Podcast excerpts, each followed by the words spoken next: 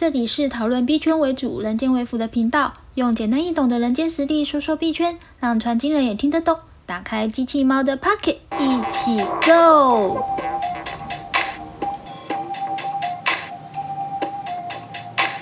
嗨，大家好，我是机器猫，欢迎回到我的频道。今天想跟大家来呃分享跟聊聊的是有关于复利的大误区。那在开始之前，要先跟大家说一声抱歉，就是又让大家失望啦。因为呃前面几集我一直有在预告跟朗朗说，接下来我想要跟大家分享的是勇敢的反向投资者跟到自治组织的经营这两个呃议题。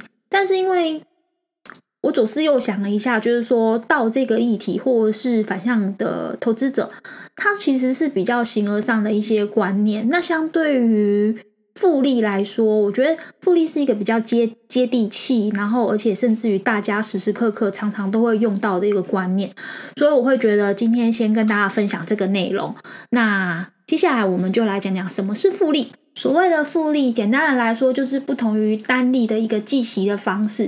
就是说，假设你今天投入了呃五百万，然后报酬是五趴，那么投资的年度是五年来说的话，你如果选择投资的金额，呃，就是每一次利息，这五趴的利息都是把它取出，跟你投资之后所获得的利息，再把它滚入本金里面。这是两个不同的投资的思维。那如果说你是将你的投资金额五百万，然后报酬率五趴，在第一年的时候，你就是可以赚到二十五万嘛。那接下来就决定你是要把它放进本金，还是要把它拿出来。如果你决定放进本金的话呢，滚利滚利的话，你在第二年的时候，你应该就是可以得到呃二十六万五的利息。那这样子累积了五年之后呢？呃，这两个不同的交易选择之中，嗯，复利就会比单利再多出了十三万。所以说，嗯，蛮多人会说，如果说你进行复利的话，你投资金额越高，你投入的年限越长，你能滚出来的利息就会越多。好像是爱因斯坦说的吧，就是复利是这个世界上的第八大奇迹。如果了解它的人，就可以从中去获利。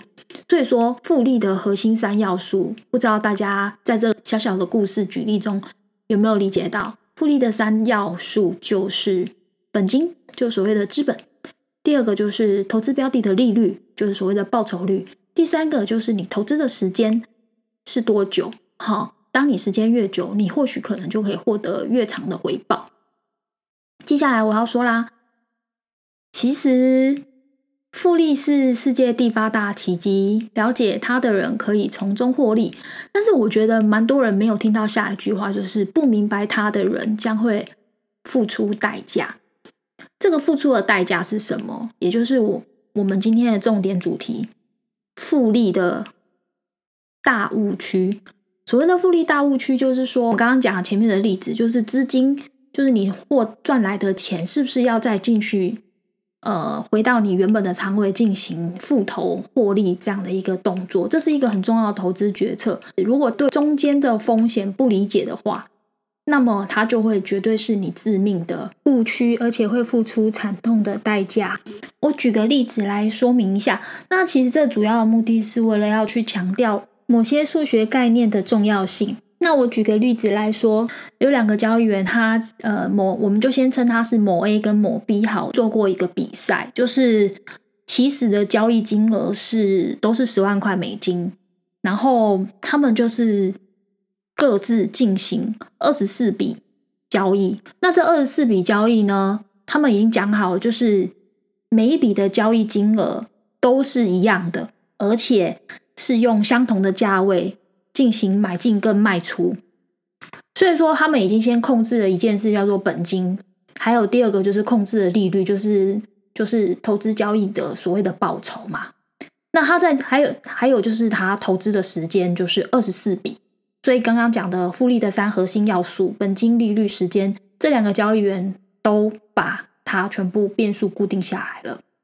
那在这二十四笔交易当中，他们。有十二笔的交易获利是五十趴，另外有十二笔交易的亏损是四十趴，所以总结下来，两两成对的话，也就是每一次两两成对的交易都是获得十趴的利率，就是获得十八报报酬嘛。听起来简单来说是这个样子哦，哈，简单来说是这样。但是呢，当他们的获利跟亏损进行交替的发生的时候，比如说他的第一笔交易是获利五十趴，那他第二笔交易是亏四十趴，第三笔又获得是五十趴的获利，然后第四笔亏四十趴，就这样子。总共完成了二十四笔交易之后，最后啊，会非常的夸张的是，这个 A 交易员他做了什么事？他就是只要他不管怎么样，他就是不论是他只要有赚钱，他只要有赚钱，好，他就是会把这个赚来的钱移出去，就是不要加大自己的仓位。那交易员 B 呢，他是一直复投他的获利。就是说，他只要赚钱，他就是一直加大他的仓位，一直一直的复投加大仓位。那经过了二十四笔交易之后呢，这个这个 A 交易员呐，这某 A 交易员，他最终在结算的时候，他整个资本账户就是他的资本加上他拿到的钱，全部的总资产会变成二十二万美金。而这个某 B 呢，他的资产账户，因为他不断的进行仓位的加大嘛，所以说。他最后他的资产的最后的清算的结果是剩下两万八千多块美金，听起来是不是很可怕？对，这就是复利的效果，就是不明白的人将会付出代价。所以我想要讲的是什么呢？其实当你决定交易的时候啊，你要注意到的事情就是。其实有一些人会去讲所谓的仓位管理这件事情很重要。所谓的仓位管理，不只是说固定的，不只是说我就是拿十万块放在我这个仓这个仓里面，然后我就只用这，我就是这样进行交易，然后赚来的钱，我跟你说，这很重要，这是中间一个很重要的谬误，就是我今天拿了十万块赚来的钱，我是应该要，比如说我赚了一万块美金，我是应该。让我的仓位变成十一万进行交易吗？又或者是我赚了一万块美金，我应该把它拿出去，但我的仓位永远是十万。这就是仓位管理中间中间很很重要、很 tricky 的一件事。所以这也就代表什么叫做复利。好，所以呢，到底你应该要复投，你要复投还是不复投？这就取决于你对于你今天投资的标的的风险控管了。所以我要说的是，我们回到最前面讲的，就是呃亏损的复利这件事情。巴菲特也有说，投资的第一个法则叫做不要亏损，第二个法则就是记住前面的法则是一样的。那我觉得这些道理对大家而言都是轻而易举的理解，甚至于可以倒背如流。可是真正在运用上面，你是不是真的能运用上？这是一个很大的问题。例如说，大家都会说我会仓位管理，可是你的仓位管理到底是什么管理？你说还有就是大家说我可以我会做好风险控管，请问你的风险控管到底是什么风险控管？如果说今天你赚了钱，然后你就把它加大你的仓位。布在你的仓位里，你希望让你扩大资产规模，然后呃，重力加速度，这是 OK 的。可是，可是重点是你的投资标的是什么？以及如果一旦发生了呃所谓的亏损的时候，你有没有想过，你的亏损是也是加大控管、加大的加大倍数，就是所谓的加大倍数的在亏损。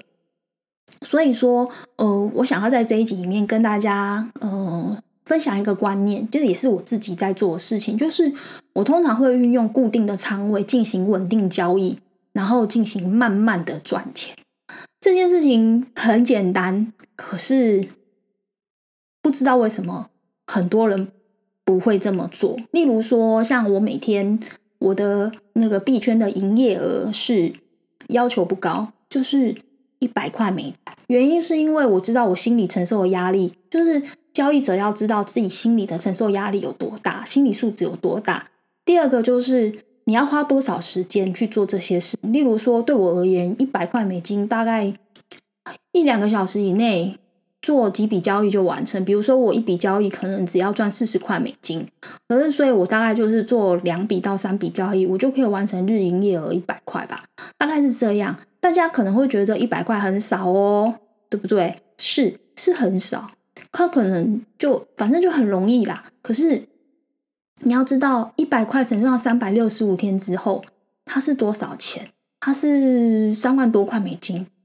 那你想想，如你一整年，你有可能一透过一次一笔交易或两笔交易，或者是少数的几次交易，一次捞大笔的，然后就能有三万多块吗？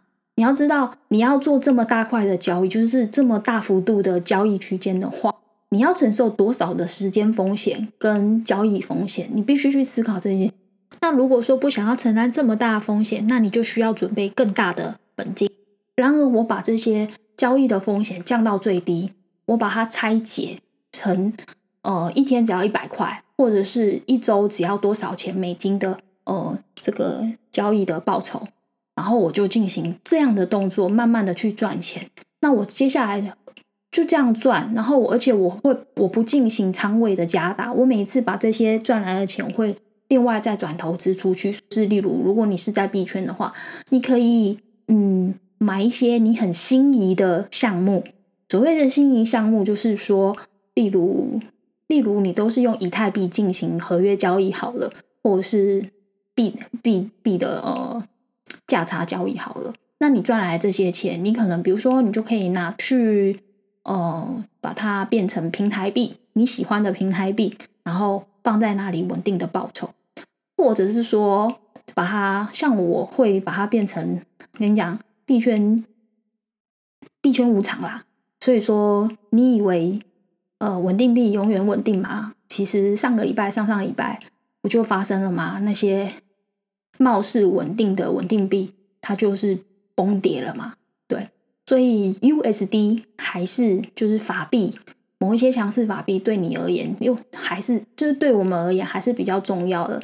即使它会崩跌，好了，好啦，美金会崩跌，台币会崩跌，因为汇差关系。但是至少是你生活上用得到的钱，你生活上用得到的东西。那么它崩不崩跌，对你而言，唯一的差异是购买力的增减，而不是像前几天的那些嗯比较不幸的事件，有某币圈大佬就是呃轻生像这样的事情。所以我觉得。大家要知道复利这件事情，它有好也有坏。你不要让亏损的复利成为重力加速度压死你人生的最后一根稻草。所以，嗯，在这边还是要跟大家说，赚来的钱呐，就是你要用固定的仓位进行稳定的交易，然后慢慢的去赚钱。你不要觉觉得自己要一下子就暴富，而是要呃慢慢赚，然后再把赚来的这些钱再转去相对于更稳定的。呃，低风险的项目，然后接着让时间变成你的好朋友，依循你的交易纪律跟步伐，稳健的变有钱。那么这样子的话，你就会有一天，我们 echo 到我们前面特别集说的，你就会成为自己朝思暮想的那个人。你所谓的朝思暮想那个人是什么样的人呢？比如你是一个有钱的人，或是你一个可以过上你理想生活的人，你只要运用这样子。呃，一个有纪律的，而且安全的仓位管理，然后是好好的使用复利带给你的正面效果，避开回避你复复利的嗯负面效果，我想人生就会有很大的不同。